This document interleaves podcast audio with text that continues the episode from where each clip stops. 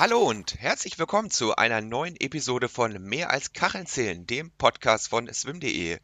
Ja, in wenigen Tagen beginnt in Japan die 20. Schwimmweltmeisterschaft und gleich im ersten Rennen der Weltmeisterschaft geht es auch über die längste Strecke, nämlich die 10 Kilometer im Freiwasser. Und was in so einem langen Rennen alles passiert, darüber möchte ich heute sprechen und zwar mit der Silbermedaillengewinnerin der letzten WM, Leonie Beck. Hallo Leonie. Hallo. Ja, Leonie, du bist bereits in Japan. In wenigen Tagen geht es los. Wie ist die Vorfreude bei dir? Ähm, sehr groß. Ähm, ich denke, es wird wieder eine, eine, tolle WM. Japan ist ein sehr sportbegeistertes äh, Land und sehr, sehr viele sportbegeisterte Menschen. Ähm, und ja, ich freue mich auf jeden Fall und schauen wir mal, wie es wird. Ja, du bist jetzt noch im Höhentrainingslager, noch nicht in Fukuoka selber, also dem WM-Ort. Ja, was kannst du so über die Schwimmkultur der Japaner sagen? Ich habe auf deinem Instagram-Account gesehen, dass die sehr Wert auf äh, saubere Schuhe legen zum Beispiel. ähm, also jetzt nicht gerade die Schwimmkultur, aber an sich von der, also ich glaube jetzt nicht, dass es nur Schwimmen ist. Ich glaube, das ganze Volk allgemein ist sehr, sehr sauber. Ähm, Gerade jetzt bei den Zugfahrten zum Beispiel hat man gesehen, der Boden ist blitzeblank. Also ähm, vielleicht habe ich jetzt gerade das extreme Gegenteil in Rom gesehen.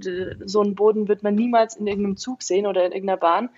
Ähm, hier wird immer in jedem Haus wird, werden, werden die Schuhe ausgezogen und dann kriegt man so Flipflops, die man dann anzieht und dann läuft man damit rum. Ähm, also es ist wirklich alles sehr, sehr sauber. Seine, ähm, ähm, wie heißt es, die, die Matten, die man benutzt für die Gymnastik, werden zur Verfügung gestellt, aber bevor man sie zurückgibt, desinfiziert man sie, ähm, überall steht Seife, überall steht Desinfektionsmittel, ähm, Tücher, alles. Also es ist ein wirklich sehr, sehr sauberes Land. Wie ist für dich jetzt der Fahrplan? Jetzt bist du noch im Höhentrainingslager. Am 15. Juli ist dein erstes Rennen über die 10 Kilometer. Wann wirst du dann nach Fukuoka reisen? Am 11. Ähm, fahren wir mit dem Zug nach Fukuoka. Und genau, am 15. hast du ja schon gesagt, ist dann das erste Rennen. Genau, das sind äh, die 10 Kilometer, auch das wichtigste Rennen, das es im Freiwasser gibt. Es ist auch schon bereits die Olympia-Qualifikation, zumindest äh, falls man einen der ersten drei Plätze erreicht. Ist das das Ziel, mit dem du anreist? Ähm, also die Qualifikation hat sich ein bisschen geändert. Die letzten Jahre waren es immer Top 10 und jetzt ist es Top 3 und dann bei der nächsten WM Top äh, 13, Top 15 so. Ähm, also es ist natürlich sehr, sehr, sehr viel härter als die letzten Jahre, sich zu qualifizieren. Jetzt zum Beispiel, also jetzt direkt zu qualifizieren bei der WM im Jahr davor. Ähm, natürlich wäre es super cool, sich, sich direkt zu qualifizieren. Ähm, aber ich werde mein Bestes geben und dann, und dann schauen wir, was bei rauskommt. Ja, du hast eine recht erfolgreiche Saison bisher. Drei Rennen gab es bisher im Weltcup, im 10 Kilometer Weltcup. Zwei Rennen davon hast du gewonnen. Also man kann durchaus sagen, dass du eine Mitfavoritin bist. Siehst du das genauso? ähm, ja, also es ist jetzt immer noch eine Weltmeisterschaft, also die Konkurrenz ist wirklich sehr, sehr hoch. Es sind wirklich alle hochklassigen ähm, Sportlerinnen am Start. Ähm, bei den Weltcups, klar, ist es cool zu gewinnen, aber da fehlen natürlich auch ab und zu ein, zwei äh, Nationen. Aber, also ich will es jetzt nicht schlecht reden, mein Sieg, aber äh, bei der WM ist es, glaube ich, schon nochmal ein anderer Druck, ähm, auch nochmal ein anderes Feld, weil eben wirklich doch wirklich alle Nationen am Start sind. Ja, wie gesagt, zwei Rennen hast du gewonnen. Beim dritten in Portugal lief es zumindest dem Ergebnis nach so überhaupt nicht. Was ist da eigentlich passiert? Da bist du 17. geworden. Ähm, ja, also es war auch nochmal meinem Geburtstag.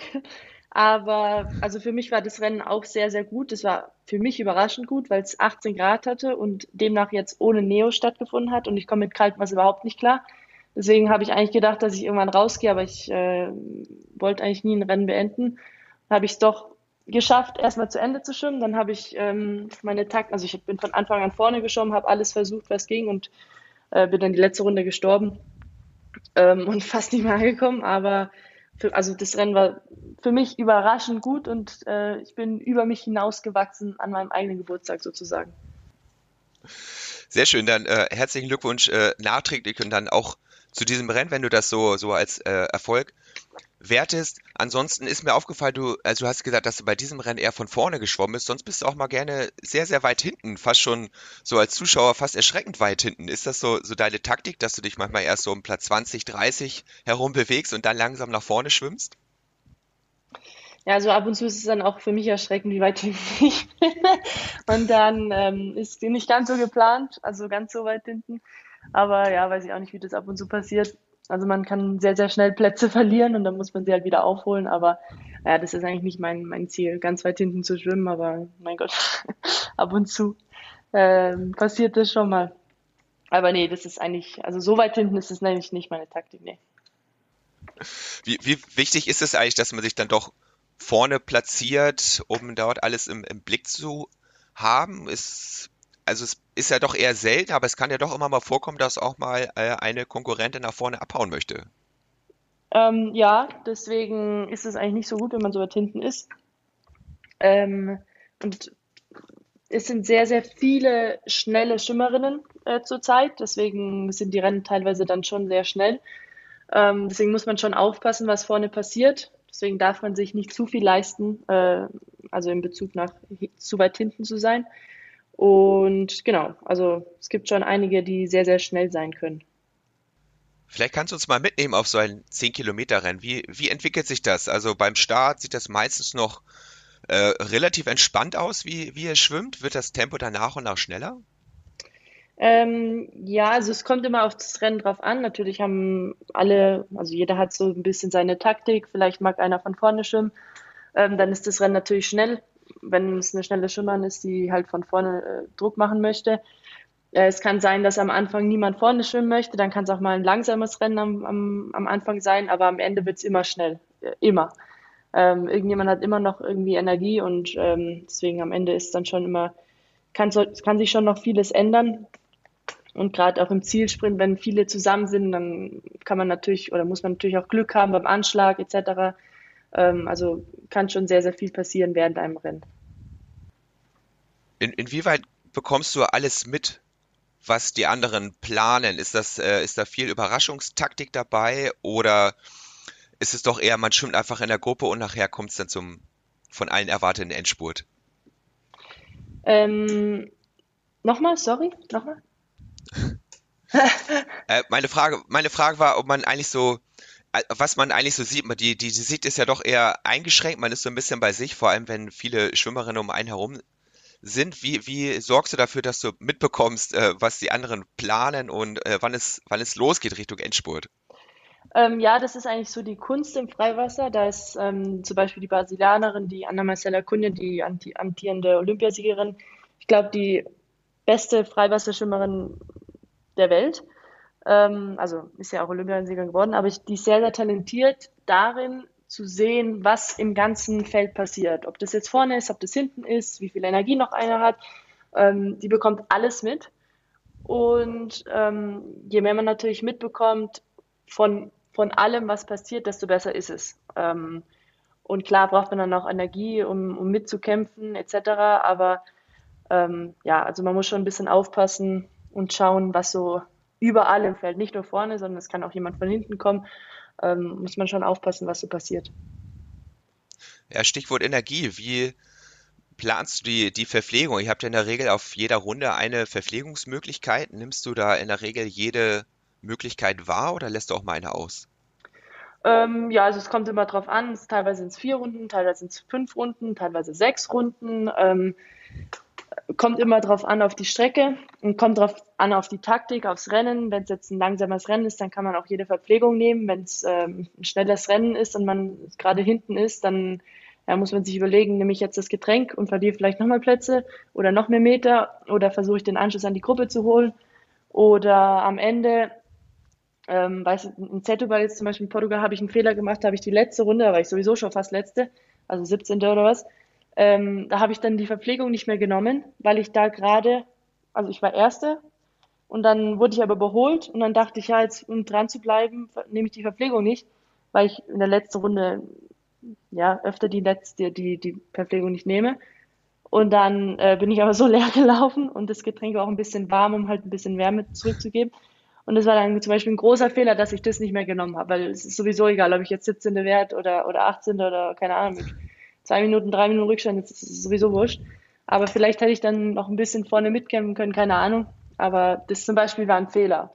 Und sonst, wenn es aber, wenn ich jetzt gerade, keine Ahnung, irgendwie führe oder so, ähm, und es kann vielleicht das Gegenteil bewirken, wenn ich dann noch die Verpflegung nehme, die letzte Runde. Mhm. Jetzt war, du hast gesagt, in Setubal war es sehr, sehr kalt. In Tokio dagegen hattet ihr ein sehr heißes also sehr warmes Rennen, also die Außentemperaturen waren sehr warm und glaube, die Wassertemperatur war so um die 30 Grad, vielleicht knapp drunter. Genau, ja. Ähm, was, okay, was erwartest du jetzt in Fukuoka? Auch da sind die Temperaturen ja sehr hoch. Ähm, ich dachte eigentlich auch, dass es sehr, sehr warm ist. Ich dachte eigentlich auch, dass es so 28, 29 Grad hat, aber ich habe jetzt noch gar nichts gehört. Jetzt habe ich irgendwann mal 21 gehört, dann habe ich mal 24 gehört, 25, keine Ahnung. Also ich weiß es tatsächlich überhaupt nicht. Ähm, lasse ich mich überraschen. Aber eigentlich glaube ich, dass es warm ist, weil es auch sehr heiß äh, draußen ist. Genau, ich habe auch nur die Außentemperaturen gesehen, Wassertemperaturen habe ich leider keine gefunden. Äh, was wäre denn so, sind so die perfekten Bedingungen für dich, was Wassertemperatur angeht, Wellengang, was, wenn du dir da ein Rennen schnitzen könntest, wie sähe das aus? ähm, also ich mag es warm, ich mag es sehr, sehr warm und ich mag am liebsten auch glatt wie ein, wie ein Schwimmbad. Dann ist ja das perfekte Rennen. Aber das Leben ist ja kein Ponyhof, also das ist ja die Freiwassersportart. Ähm, man, man nimmt, was man kriegt und für alle sind die Bedingungen gleich, deswegen kann man sich das natürlich nicht aussuchen. Ja, im Freiwasser gehört es auch dazu, dass man vielleicht mal einen Arm abbekommt, gerade in der Startphase, vielleicht sogar mal einen Ellbogen, hoffentlich immer alles unabsichtlich. Jetzt bist du ja schon, schon ein paar Jahre dabei. Wie wichtig ist da die Erfahrung und wie, welche Entwicklung hast du dabei gemacht? Ähm, also ich glaube, am Anfang habe ich noch mehr abbekommen, weil ich weiß nicht, war ich vielleicht noch ein bisschen unbeholfener. Ähm, aber es kann natürlich immer passieren, dass man irgendwie einen Schlag abbekommt, äh, mal eins auf die Brille ähm, oder was. Also es kann, es passiert selbst in erfahrensten Schwimmerinnen und Schwimmern. Ähm, aber ich persönlich gehe immer aus dem Weg, wenn es irgendwelche Kämpfereien oder sonst was gibt, weil das einfach nicht die Sport, also es ist nicht der Sinn der Sportart. Ähm, deswegen gehe ich da wirklich immer aus dem Weg und versuche meine Kräfte zu sparen, weil ja. Und ansonsten ähm, ist aber ganz normal, dass wenn man um die Boje schwimmt, wenn man sich vorstellt, dass es 10, 20 Frauen auf einmal, kann es natürlich eng werden. Und dann kann es auch mal mit der Luft eng werden und man ist unter Wasser oder keine Ahnung, man verheddert sich in der Boje, was weiß ich. Also es kann alles passieren. Ja, ist dir da schon mal irgendwie die, die Brille vom Kopf geflogen oder die Badekappe, irgendwie, irgendwie sowas in der Richtung passiert? Ähm, also ich habe schon öfter Schläge auf die Brille bekommen. Und nachdem ich eine Schwedenbrille anhabe, tut es dann ganz schön weh, weil das ist einfach nur Plastik. Ähm, bin dann auch schon teilweise mit, mit blutenden Augen rausgekommen. Ähm, und ansonsten, was ist mir noch krasses passiert? Ja, Quallen oder so hat man auch mal mitbekommen oder ich weiß nicht, sowas halt, das Übliche. ja, gute Frage eigentlich. Warum trägst du denn eine Schwedenbrille auch im, im Freiwasser, wo es so zur Sache geht? Wäre dann nicht so eine Brille mit ein bisschen Gummi ein bisschen äh, günstiger? Ähm, ja, sicherlich, aber ich bin es äh, schon immer gewohnt, mit meiner Brille zu schwimmen und zu trainieren und äh, deswegen trage ich die auch im Freiwasser und äh, ja, für mich ist sie, weiß nicht, also ich mag es gerne mit meinen gewohnten Sachen zu schwimmen. Wie sehr beschäftigst du dich jetzt im Vorfeld äh, einer Weltmeisterschaft jetzt mit den Bedingungen vor Ort, mit der Wettkampfstrecke und auch mit, äh, mit deinen Konkurrentinnen? Also guckst du schon genau, wer steht da am Ende auf der Startliste, wer hat wo seine Stärken und Schwächen? Ähm, also wer, wer schwimmt, das weiß man ja eigentlich schon. Ähm, die Qualifikation war ja jetzt über die letzten Monate.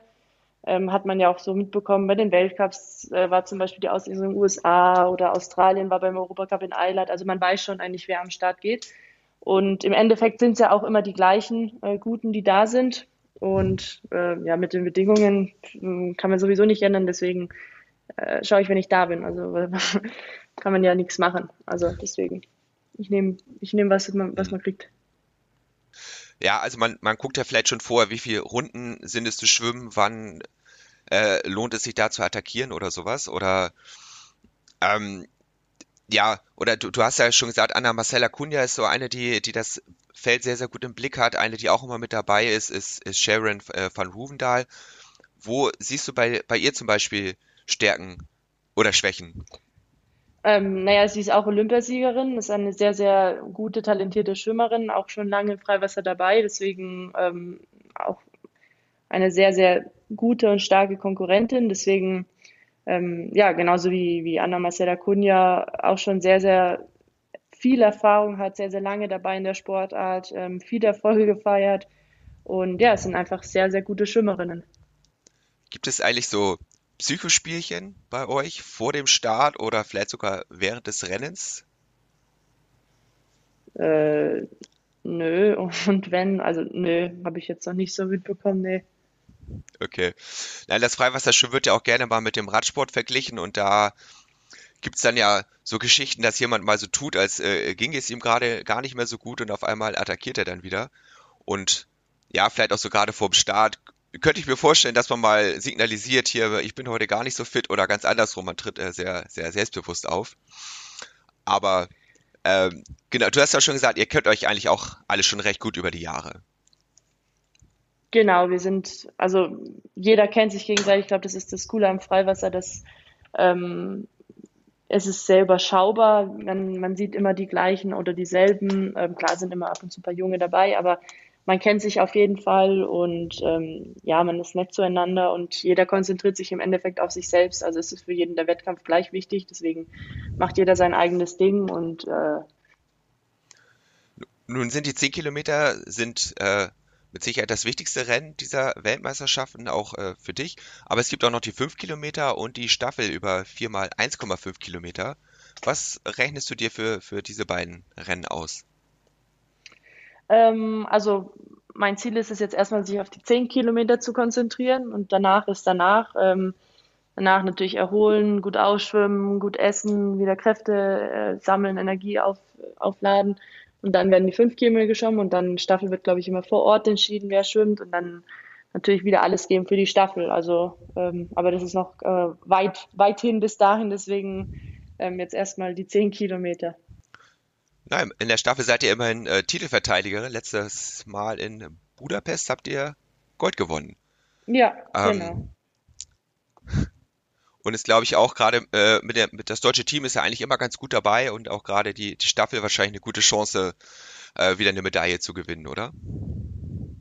Ähm, ja, also ich denke, das deutsche Team ist immer sehr, sehr gut ähm, bei der Staffel. Wir sind immer, wir haben immer jede Menge Spaß, wir sind immer sehr motiviert für die Staffel, wir geben immer alles für gegenseitig ähm, fürs Team. Und ähm, ich glaube, die letzten Jahre waren immer sehr, sehr erfolgreich, deswegen klar, ähm, versucht man da schon, um die Medaille mitzuschwimmen, aber auch die anderen Teams sind sehr, sehr stark und sehr, sehr gut. Deswegen ist es nie ein, ähm, eine Selbstverständlichkeit, eine Medaille zu gewinnen.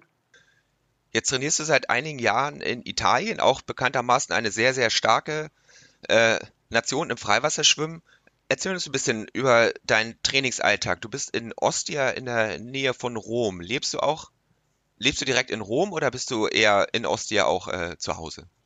Ähm, in Ostia tatsächlich, weil mit Verkehr fährt man dann doch mit dem Auto 40, 50 Minuten, teilweise eine Stunde nach Rom rein, obwohl Ostia noch nach, äh, zu Rom gehört. Aber ähm, der, der Pool, also wir trainieren in Ostia, deswegen ich lebe fünf Minuten vom Schwimmbad weg. Und ähm, sonst wäre das nicht möglich. Also am Tag vier Stunden im Auto für, fürs Training hin und her und dann noch Parkplatzsuche etc. Äh, das das wäre nicht möglich. Trainierst du dann ausschließlich im Pool oder geht ihr zum Training auch nach draußen? Ähm, wir gehen schon, also jetzt im Winter nicht, da ist es ein bisschen kalt, aber ähm, im Sommer, wenn wir jetzt nicht gerade unterwegs sind im, im Trainings Trainingslager, gehen wir dann schon zweimal circa die Woche ins Meer. Wenn es dann zu wellig ist, keine Ahnung, oder zu viel Strömung, dann ändern wir halt kurz vor, vorher die Trainingseinheit und gehen dann halt ins Becken. Aber ansonsten gehen wir schon auch, das ist direkt vor der Haustür eigentlich das Meer, deswegen zweimal die Woche gehen wir dann schon ins Meer. Ist auch schön, wenn man äh, die, das Mittelmeer direkt vor der Haustür hat. Ich glaube, du wolltest eigentlich nur ein Jahr nach Italien gehen. Jetzt bist du schon zwei Jahre da. Wie hat sich, wie kam es dazu? Ähm, ja, ich wollte eigentlich also so ein Auslandsjahr machen.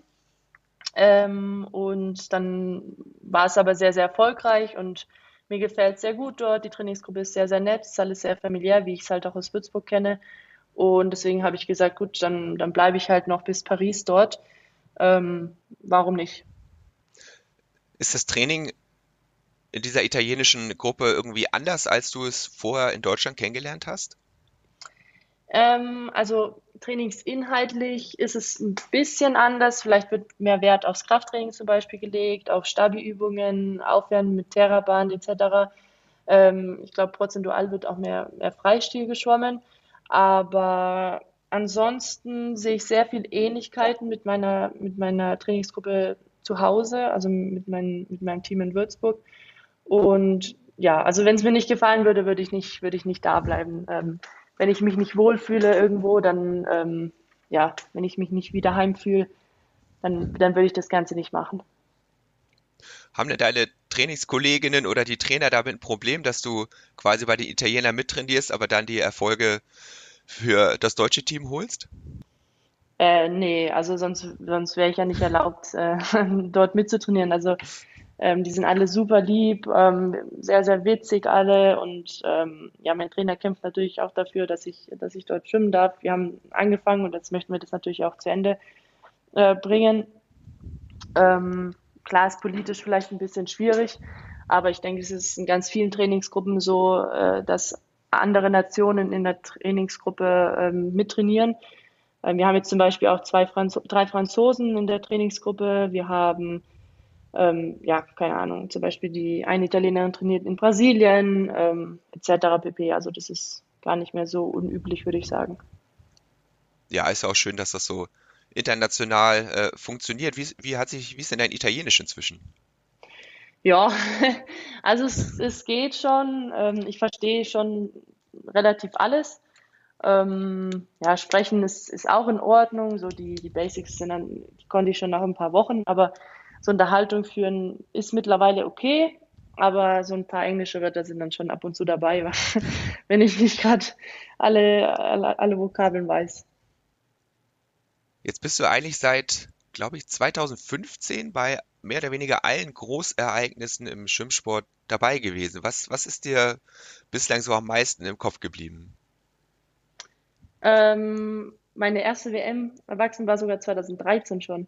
Also ich bin schon sehr, sehr lang, ja, sehr, sehr lang dabei. Und davor war noch Jugendeuropameisterschaft und EOF. Also mein erster Auftritt war, glaube ich, 2011. Das sind jetzt mittlerweile 5, 12 Jahre. Also ich bin schon sehr, sehr lange in dieser Sportart dabei.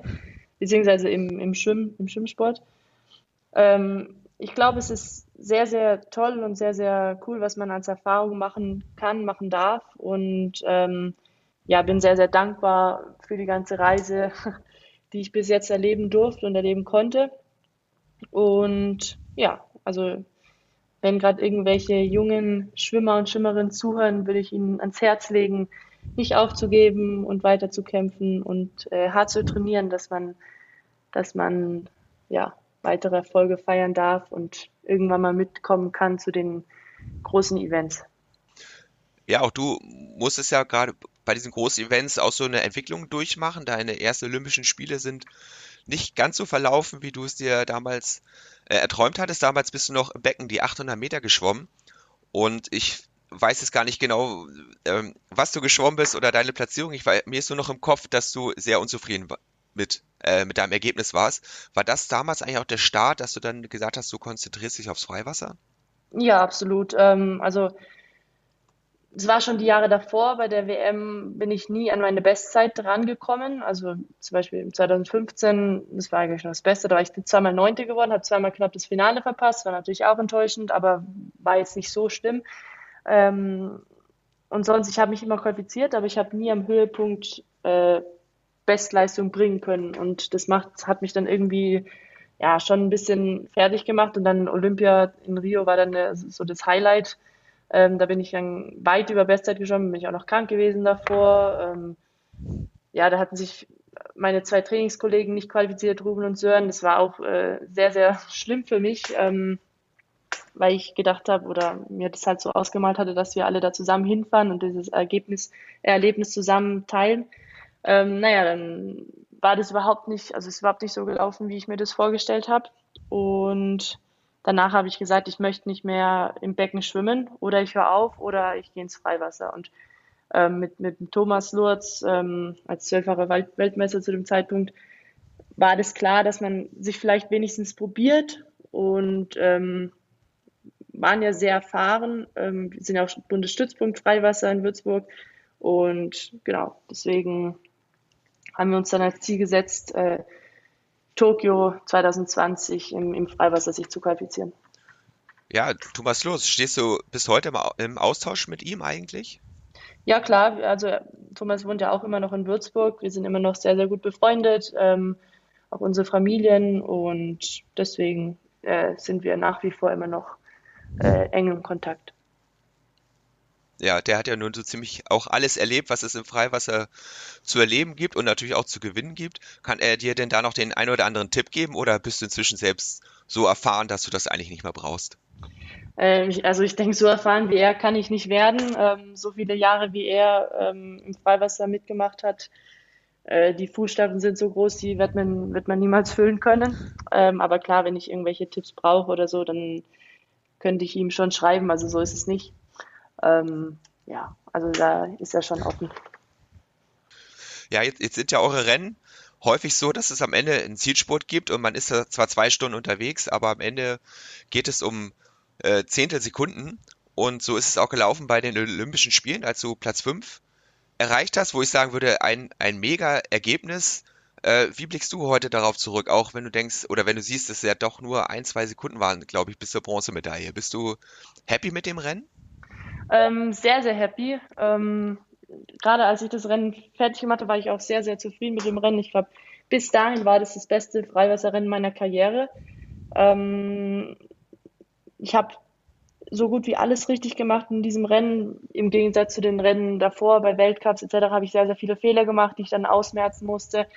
Ähm, also wirklich viele, viele Fehler. Und in Tokio war das erste Rennen, wo ich wirklich richtig Spaß hatte und ähm, ja, bin eigentlich von vorne bis hinten sehr, sehr gut, sehr, sehr konzentriert. Ich war wirklich hoch konzentriert. Ich hatte sehr viel Spaß. Also es war ein sehr, sehr gutes Rennen.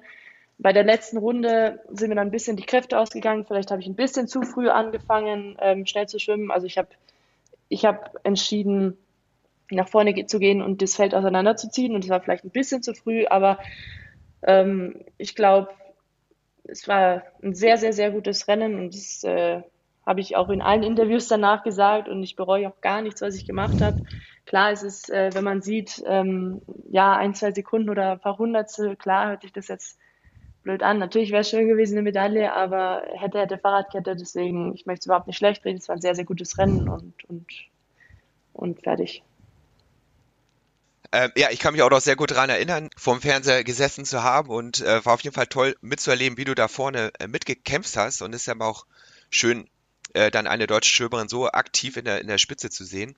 Wenn du jetzt ein Jahr nach vorne blickst, in einem Jahr geht es nach Paris und wir hoffen natürlich alle, dass du dann dabei sein wirst. Dort wird, glaube ich, in der Seine geschwommen. Beschäftigst du dich damit schon? Ähm, also erstmal muss man sich qualifizieren, bevor man ähm, ja, sich damit beschäftigen kann. Also ich, ich würde mich gerne erst qualifizieren. Aber ansonsten werden das, glaube ich, äh, spektakuläre Olympische Spiele. Ich glaube, es wird ganz, ganz cool.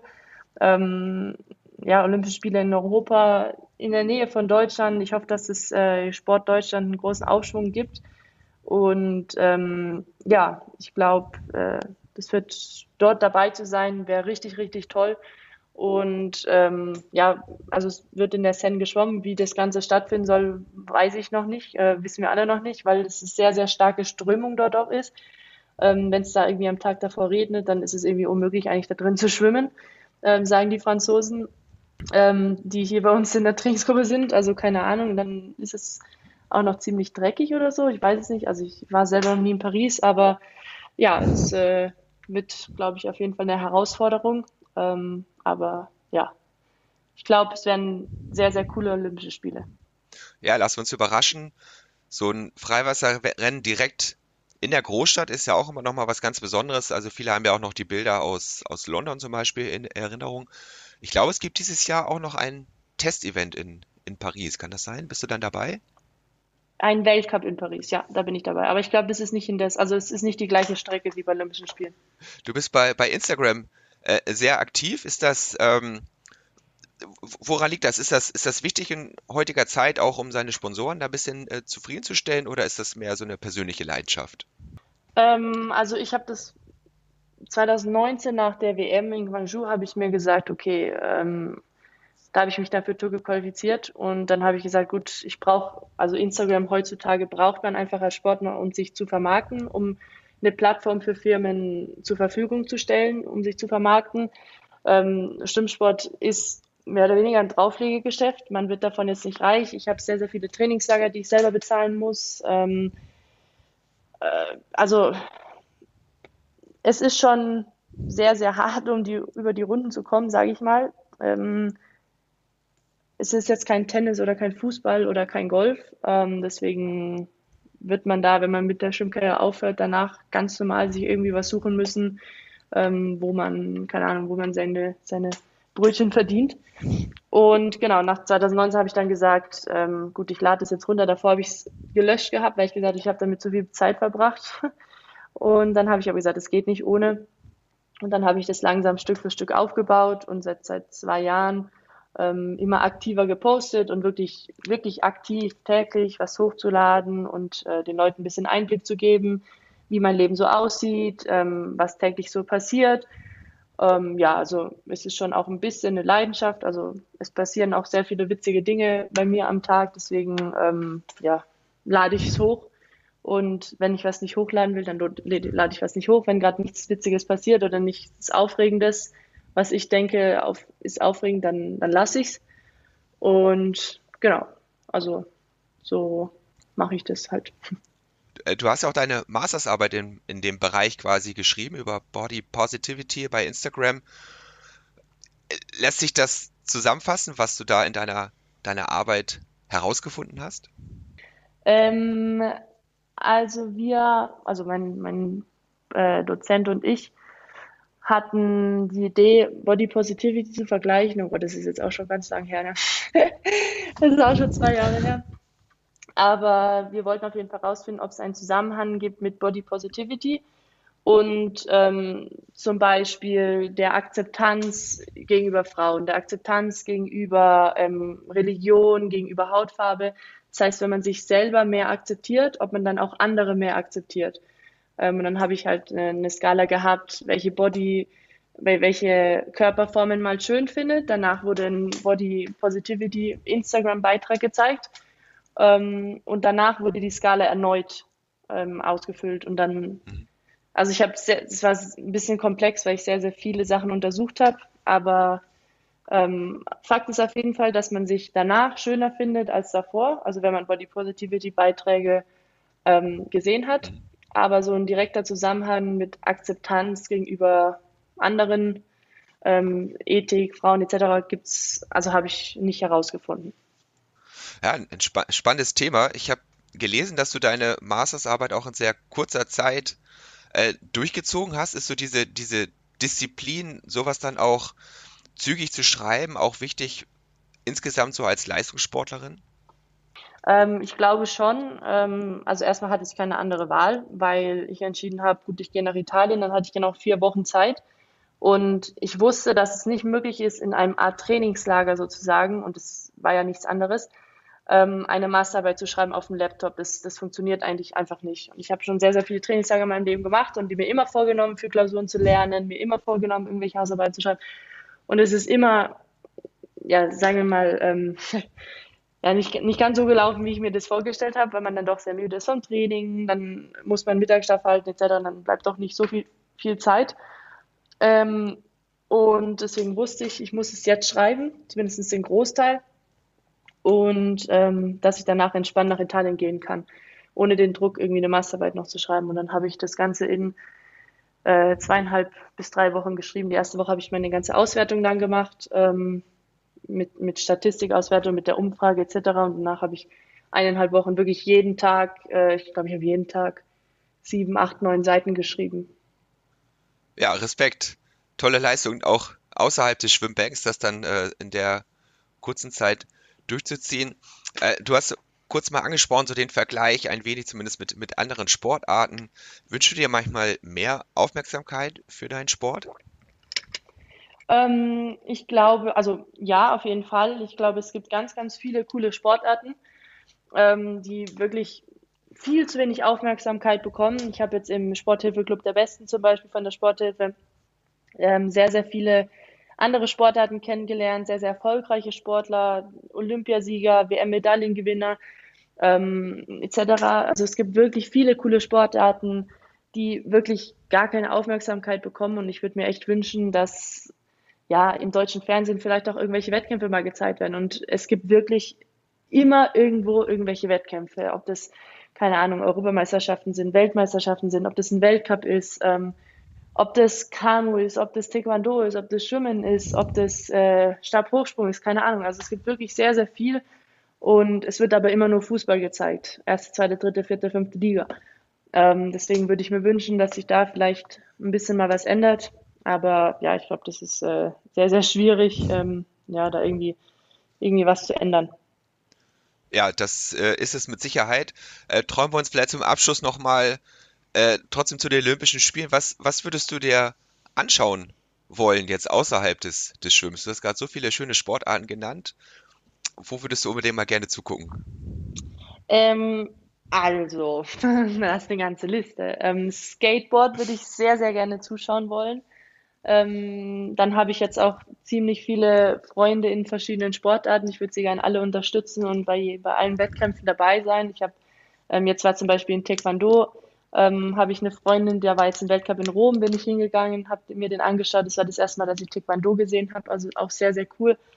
Ähm, Leichtathletik, immer Spektakel. Ähm, ja, Rudern haben wir eine kennengelernt, Olympiasiegerin Ricarda Funk.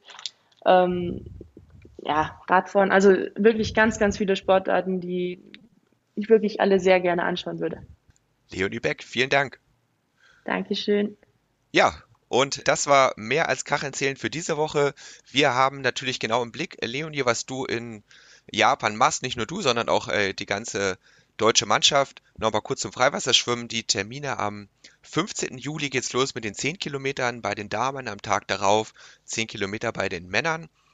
Dann sind zwei Tage Pause. Am 18. Juli kommen die 5 Kilometer und nochmal zwei Tage später die Staffel über 4 mal 1,5 Kilometer. Und danach geht's im Becken weiter. Und hier bei uns, bei swim.de, werden wir natürlich darüber berichten und in Podcast hören wir uns in einer Woche schon wieder. Bis dahin freue ich mich auf das nächste Mal. Tschüss, bis dahin.